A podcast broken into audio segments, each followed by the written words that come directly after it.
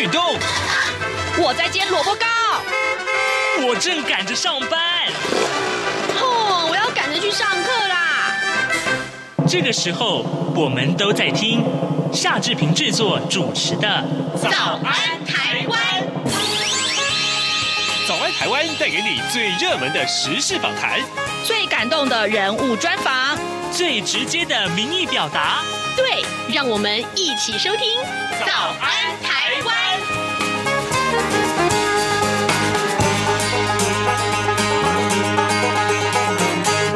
安，台湾！我是夏志平。今天是二零二三年的二月九号，星期四，礼拜四。我们当然是进行刘碧荣时间这个单元喽。嘿，待会儿呢，志平要跟您连线东吴大学政治系刘碧荣教授。我们请刘老师为我们解说最重要的新闻外电。这个礼拜的国际新闻其实有很多很多的重点。一颗气球搞到全球都瞩目，好，一个地震让大家都紧张，哈哈，太太让人印象深刻了。好，待会儿我们就请刘老师来跟大家评析这些个重要的新闻。嗯、在跟刘老师连线之前呢，志平有一点点的时间啊，跟大家说一说各平面媒体上面的头版头条讯息。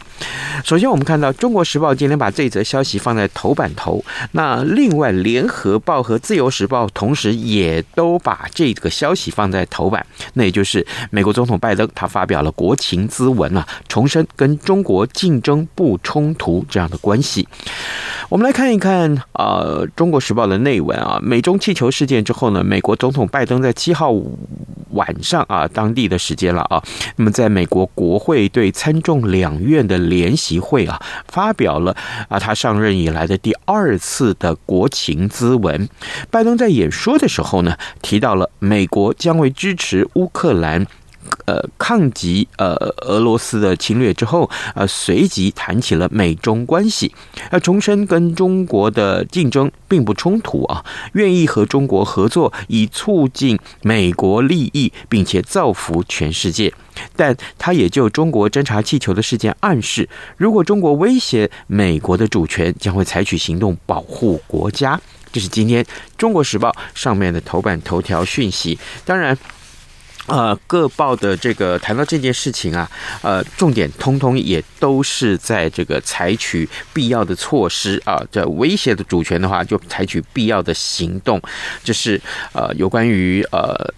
拜登发表国情咨文咨文这件事情啊，三个报在头版上面至少都有提到。另外，我们来看看，呃，这个《联合报》《联合报》上面的消息跟呃二零二四年的总统大选有关呐、那就是呃，企业家郭台铭啊，红海的创办人，他到底要不要参选啊？呃，郭台铭他要参选二零二四总统这件事情，是不是要参选？其实受到各界的关注啊。他昨天上午说呢，服务人民有很多种方式，也不计较任何方式啊。呃，他说他还没有做最后的决定。呃，但是呢，呃，昨天的下午他问，呃，被问到说会不会回国民党的时候，他说他现在还在等国民党的一套办法。郭台铭自日前在美国啊，呃，他的脸书曾经提到了这个心系台湾这件事情，呃，引发了诸多的联想。昨天他这一呃这一番表态，已经让外界解读是不是呃对于参选总统起心动念了。根据了解呢，郭台铭还没有跟国民党主席朱立伦或者是新北市长侯友谊等人碰面啊，来谈这个参选总统这件事情。呃，不论呃是台面上或者是台面之下，呃，都还没有接触，所以呢，呃，彼此都还没有形成共识。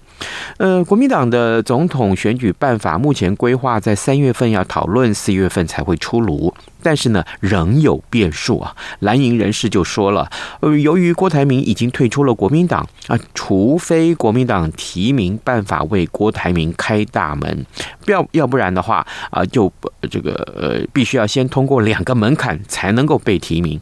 呃，第一个门槛就是郭台铭啊，他退党还没有满四年呢，你今年九月份才能够申请恢复党籍。第二个门槛是呢，呃，回复党籍之后啊，必须要满四个月才能够具备参选的资格。哦啊，这件事情看起来真的是，嗯，难难度还不算小。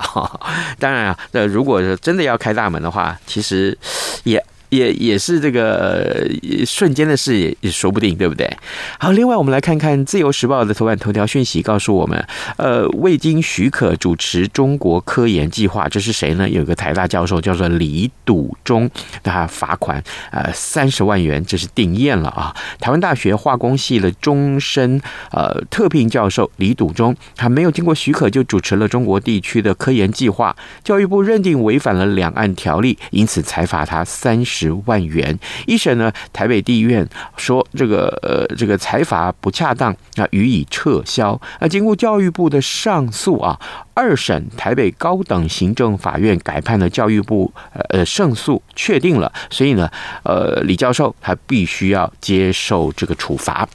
现在时间已经是早晨的七点零五分五十六秒了，我们要进一段广告，广告过后马上就要跟呃刘老师连线喽。从两岸、国际、历史文化与财经等角度透视中国的《这样看中国》节目，每周一到周五晚间九点三十分到十点在中央广播电台播出。如果您对《这样看中国》节目有任何收听想法或意见，欢迎寄信到台北市北安路五十五号，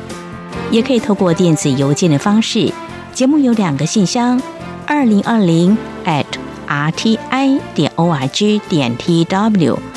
或是二零二零零二零三 n e w s at gmail dot com。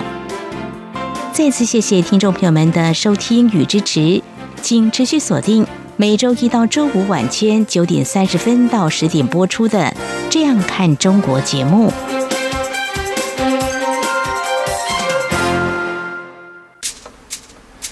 早安，台湾，你正吃着什么样的早餐？吐司加火腿蛋，咬一口，然后收听中央广播电台。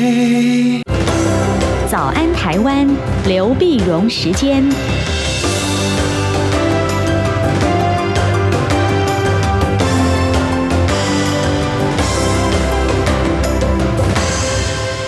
这里是中央广播电台台湾之音，您所收听的节目是《早安台湾》，我是夏志平。此刻时间早晨七点零七分四十八秒了，来，我们赶快要为您连线东吴大学政治系刘碧荣教授，请刘老师来为我们解说最重要的新闻外电。老师，早安。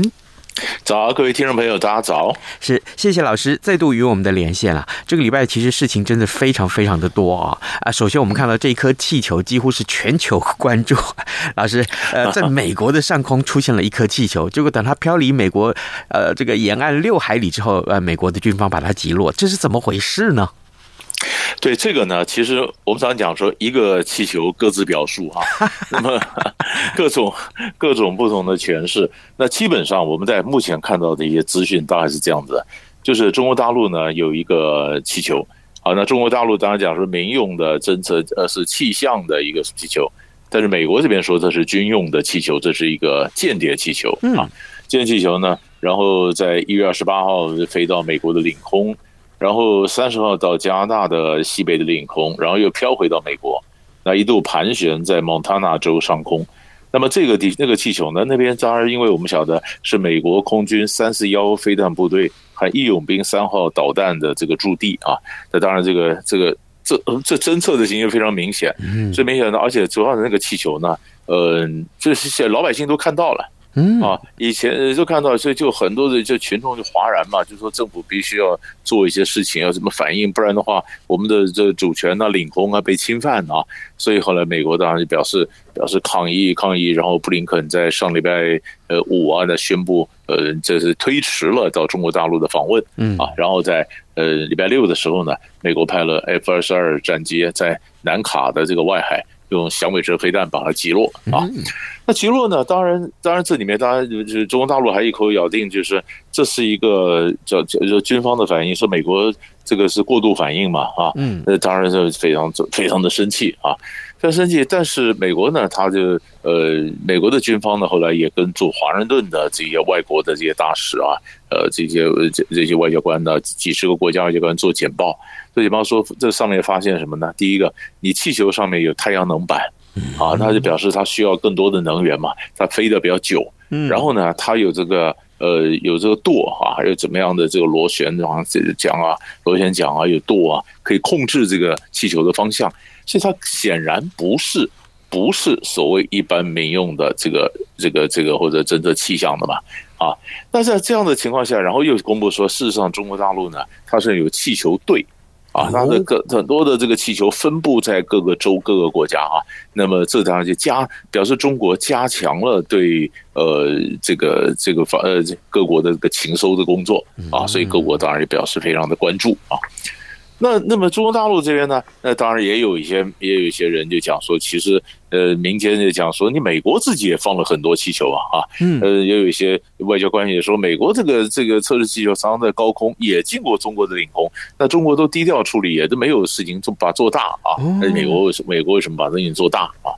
好了，那这个这个是我们看到事情的就是新闻事件啊。嗯，那现在就看后面的事件了。为什么这时候会发生这个事情？啊，呃，为为什么什么影响？那首先第一个呢，当然，嗯，就是我刚刚就讲各自表述嘛，啊，各表述。那有些人讲法就是说，为什么发生？就是美国国内第一，但是我觉得很多很多讲法都对对一部分，但是我慢慢把它凑出来看是什么样子。嗯，那么有些人讲说，呃，这是美国国内有很大压力嘛。因为美国军方自己后来讲，川普时候就有三颗气球又进来了啊。那么拜登刚就任的时候也有一颗气球飞进来啊。就是美国侦测到中国的这个呃或者这呃 spy 这种间谍气球进来，而不是第一次啊。那可能以前停留的时间比较短，那这次停留时间太长，然后老百姓都看到了，你不能装着没事儿啊。然后共和党那边也也非常的凶，说这批评政府，说你民主党政府做的太慢啊，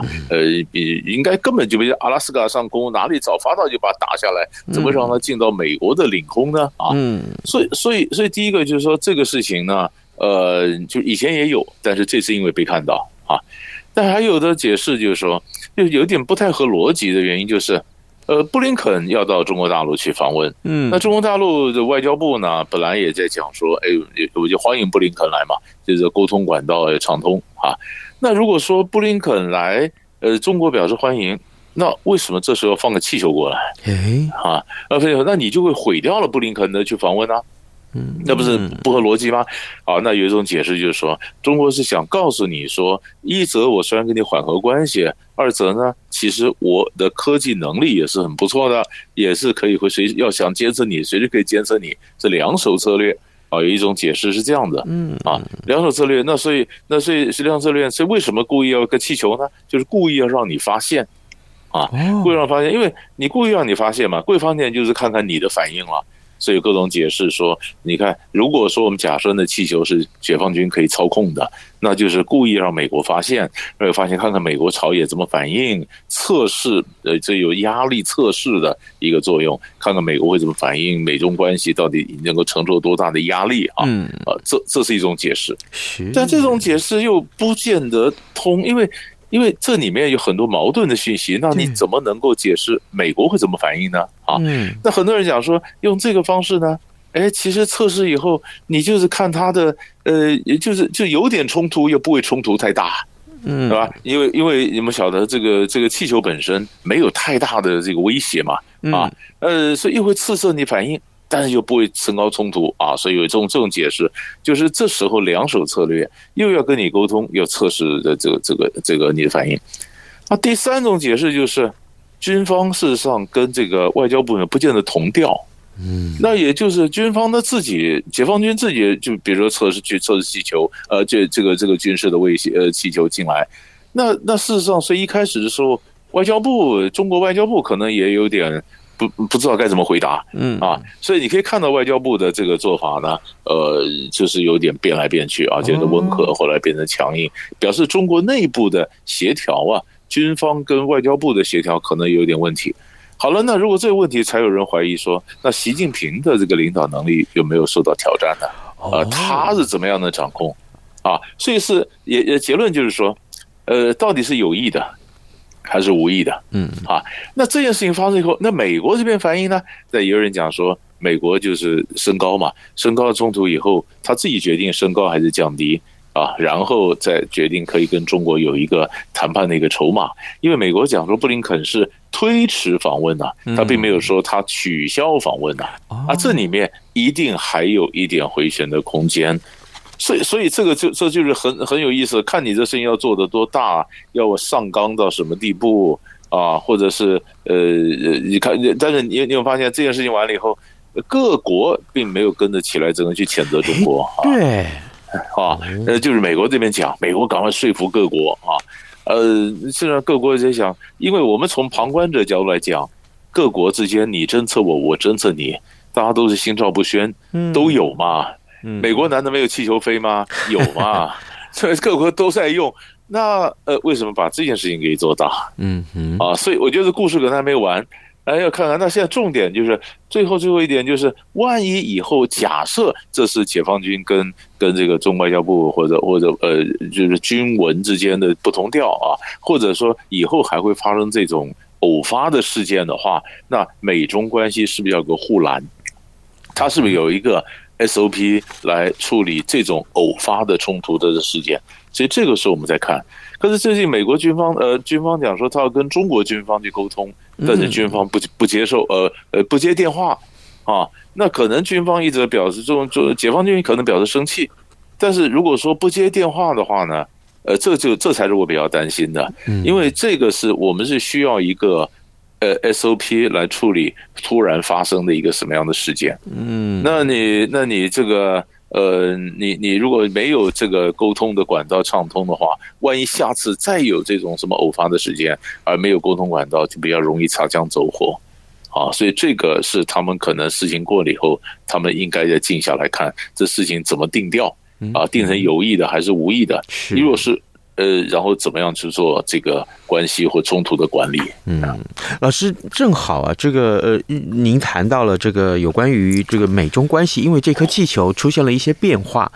呃，上个礼拜我记得您跟大家来分析呃相关的这个重要的讯息的时候，也提到布林肯的访中，一直到呃拜登总统要发表国情咨文啊，这几件事情是可以放在一起看的。正好正好，呃，这个这个拜登的国情咨文里面也提到了，面对中国威胁主权，美国会有所行动，所以也跟这个气球事件正好时间就卡得紧紧的耶。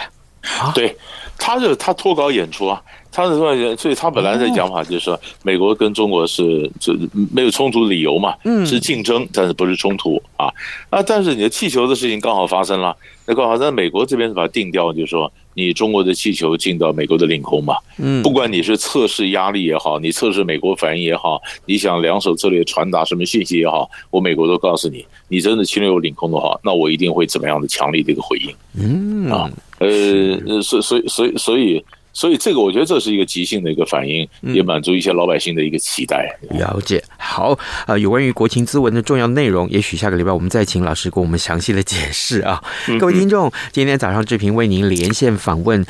东吴大学政治系刘碧荣教授，我们请刘老师呢，先为大家解说这个礼拜最重要的，大家要一定要关注的美中关系。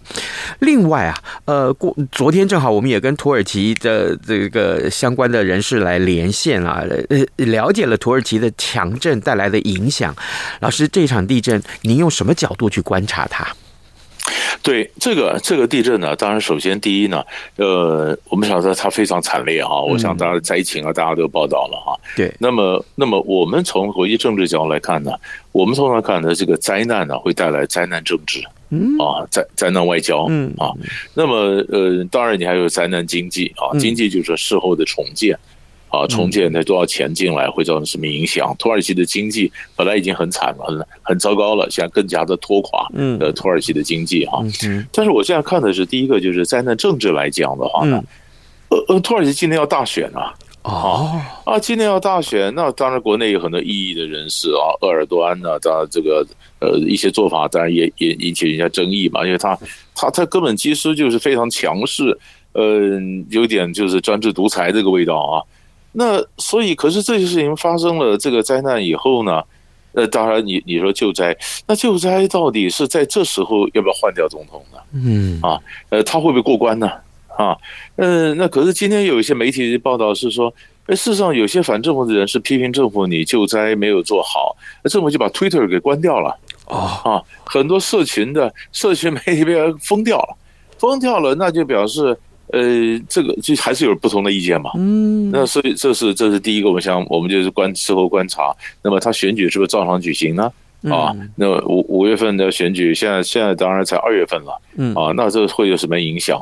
然后第二呢，你晓得鄂尔多安的外交上啊，事实上也有有些一些争议。嗯，啊，比如他是北约的盟国，但是他跟俄罗斯又这个很好啊。呃，所以美也不制裁俄罗斯，所以但是俄罗斯，你看这次俄罗斯也派了救援队，乌克兰也派了救援队，嗯啊，呃，你说各种有恩怨的国家，你看大陆也去救援，台湾也去救援，就是我们各自有恩怨，那不管，那当然救灾大家不分彼此了，都来救灾。那救灾呢，于是本来对土耳其也是有一些外交的压力啊，但是现在你就人家这灾遭遇到这样的惨烈的天灾，你在外交上还会批评土耳其吗？我看就算了吧，放一马吧，啊，所以。外交上可能也过关啊，那所以我们就是看等这个事情稍微缓和一下以后，那么呃，那政治上有什么影响？外交上会有什么影响？嗯，或者一些一些跟土耳其本来有一些冲突的一些国家，那是不是跟土耳其关系会有缓和？嗯啊，所以这个这个是我们从国际政治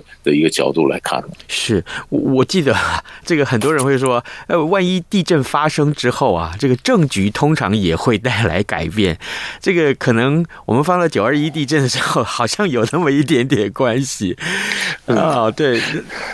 是对。因为因为这就是灾难政治嘛，你你你这个你这个救灾到底救灾得力还是不得力啊？救灾救的好不好？然后或者说老你看你看，如果说呃今假假设哈，今天你会发呃，如果讲说你说推特已经被归纳关掉了，那人家讲说很多社群媒体，你因为有人批评政府，你就把它这个断线断网。可是，在救灾的时候，它需要一些网络连线呐啊，那你这边你为了巩固你的政治，你打压的反对的意见。你把它断网了，结果影响到灾区的各种救灾，哎，那不是这这个这这两个是冲突的嘛？嗯啊，那那所以就看了，那他们这个鄂尔多安政府他怎么中间做个拿捏啊？或者他他假如他可以趁机表现我非常的呃开明啊，我就让大家就可以网络上你批评我没关系，我们救灾第一优先，哎，那说不定就变成他的一个加分。嗯，那可是他如果说我今天还是我巩固政权第一优先。呃，那这个就变成减分了。那另外一个角度是是，叙利亚，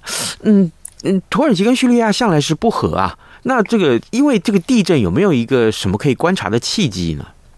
对呀、啊，这这个这就是就常常有些国家如果不和或者有一些冲突啊，那么其实你说就是叙利亚叙利亚来讲的话，那么叙利亚跟土耳其本来在叙利亚内战里头，理论上土耳其跟叙利亚是站在两边的，土耳其这是反抗军的，对啊，那叙叙利亚是跟俄国啦跟伊朗的关系比较好，可这次呢，俄国伊朗都派了都都都救援，那那叙利亚也派了救援。啊，那么那那当然，在还有很多的地方，比如说叙利亚边界的一些库德族啊什么，那这些这些这些问题都会影响到你救不救，然后呢关系会不会改善？所以常常灾难之后呢，理论上如果都接纳了，然后事后感激，会有一些对关系会有一些缓和的一些作用。嗯，啊，这我们看到后面它怎么发酵了。嗯嗯，好，呃，来，我们既然老师刚提到的这个。乌克兰跟俄罗斯的这个呃救援队或搜救队也都进入去的这个抢救了。那呃，现在我们正好也请教老师，那乌克兰啊最近的情势又如何？对，乌克兰呢，就是呃，这乌克兰的情势最近有一点复杂哈。嗯，呃，我我我们晓得这个美国美呃美国啦、德国啦，或者说就是各型的新型的坦克都进到乌东啊，因为他们假设就是俄罗斯呢，也他新坦克也在那部署。所以乌克兰东部很可能爆发坦克大决战啊，那么那是那是一触即发。可是坦克大决战的这个当口呢，就传出消息，乌克兰可能要换掉国防部长啊。哎，你说哎，怎么会换掉换掉这个国防部长呢？因为国防部是在上个礼拜呢，就是他的这个呃执政党的这个党主席呢就讲，国防部长要换掉，因为国防部长呢，呃，他的下面的副副部长呢涉贪嘛，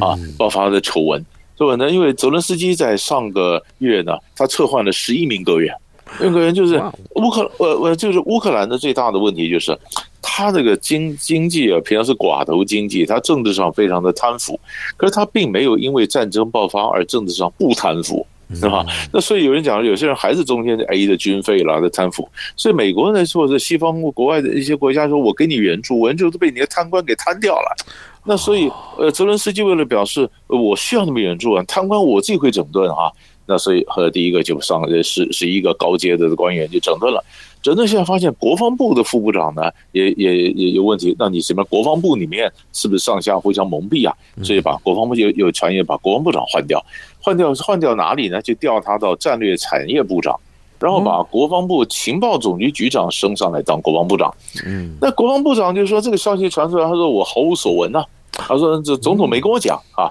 然后如果要把我换的新的职位，我不干。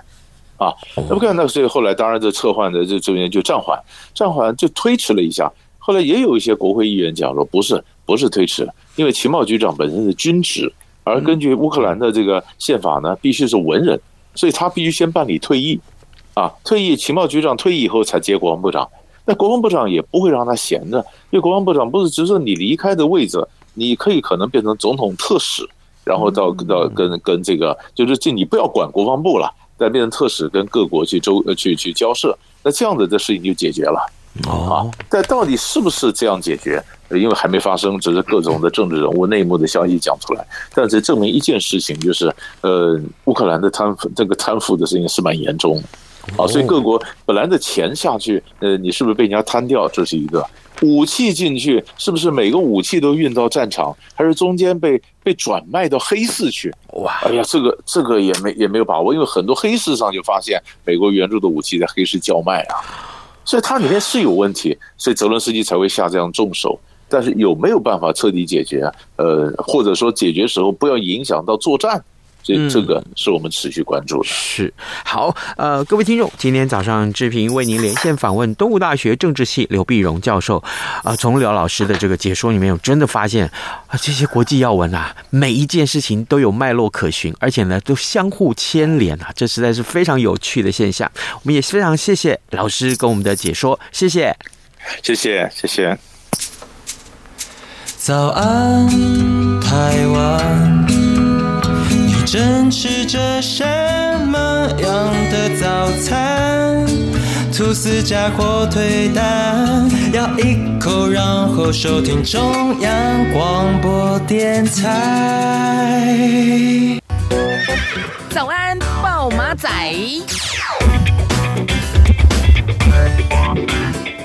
呃，好，我们还有一点点时间来看一看其他重要的新闻啊。当然，今天很多媒体都把这个郭台铭到底要不要选总统这件事情啊，都把它放在很明显的版面，甚至于用很多的版面来探讨。事实上，在上一届这个总统大选的时候，呃，其实大家都已经热烈讨论这件事情，郭台铭自己也有所行动啊。那现在呢，郭台铭他选不选总统，其实把这个烫手山芋呢，呃，丢给了国民党的主席朱立伦。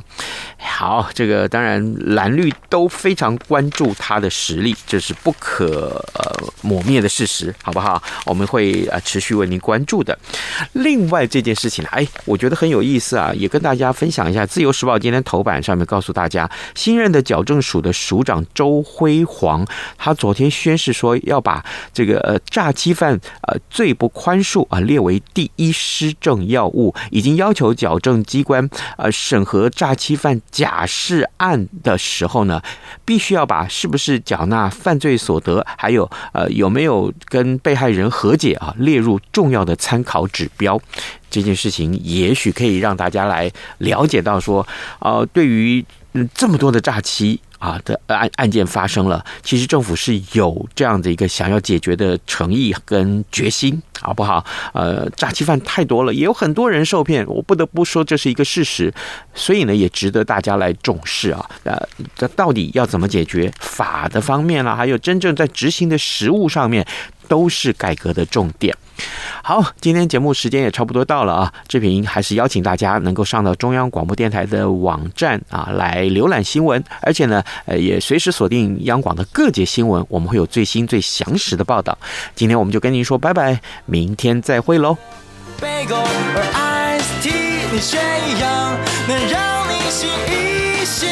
反正过了十二点，好多一样被丢弃。